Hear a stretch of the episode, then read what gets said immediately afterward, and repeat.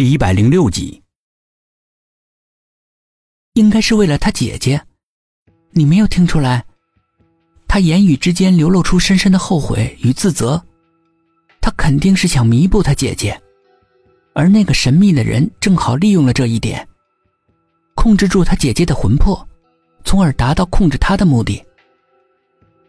你怎么知道他的姐姐的魂魄被人控制了？你没有听邻居说吗？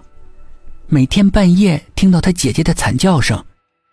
他姐姐已经是植物人了，不可能有记忆了。又怎么可能发出叫声呢？这只能解释被困的魂魄的痛苦的挣扎。而朱浩肯定和那个神秘人做了某种交易，只要他为他杀到一定的人数，他就会放过他的姐姐。如此一来，韩放很有可能也是他杀的。他的双手应该沾了不少人的血，不然的话。不会每一次我一靠近他就会闻到很浓的血腥味儿。至于朱敏一清醒就跳楼自杀，我猜他也是为了朱浩这才这么做的。他醒来后，他就认出了朱浩，然后他说他是好人，说明朱浩为他所做的事情他都一清二楚的。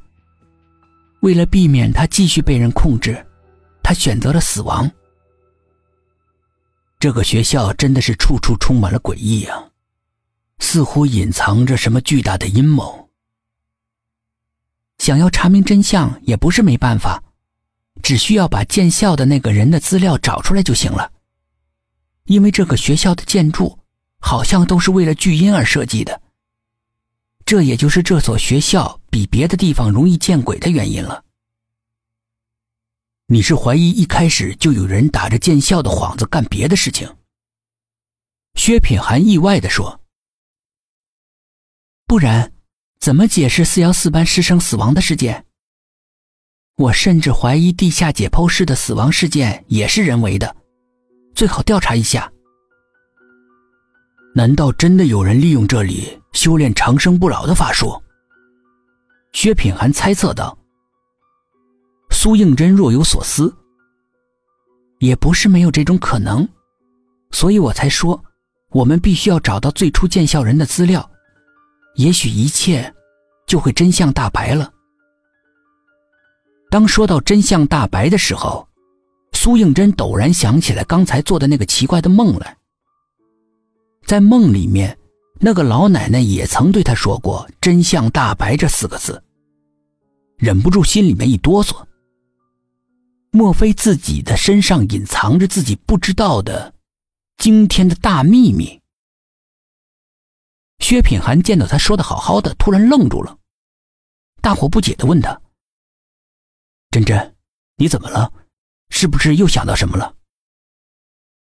苏应真从发呆中清醒过来，很勉强的对他笑笑，摇了摇头：“没有。”眼神却飘忽不定的。心事重重的样子。这个时候，门从外面被人推开了，沈志远冲了进来。杨叔终于脱离危险期了。薛品涵一听也很高兴，走，看看杨叔去。也加上我。门外响起了一个粗大的嗓门，众人不用看就知道是董一奇回来了。他们进去的时候，杨叔正躺在床上。脸色苍白，看样子还很虚弱。苏应真走到他面前的时候，突然愣住了，一双眼睛瞪得大大的，似乎很惊恐的样子。哎，我才病了几天呀，是不是样子很吓人呢？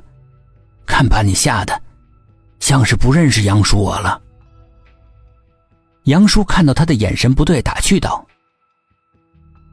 你看见什么了？”苏应真两只眼睛仍是直勾勾的盯着杨叔，颤抖着嗓音说：“我我看到他魂不附体。”薛品涵一听，顿时变了脸色。到底是什么情况？正常人的魂魄应该和自己的身体完全重合的，可是，可是杨叔的，我看见他的魂魄似乎会随时和他身体分离的样子。薛品涵的剑眉微皱，会不会是才脱离危险，魂魄不稳的原因呢？苏应真沉思了一下，嗯，你说的也也有道理，是我太大惊小怪了。两个人停止了对话，也走到了杨叔的床前。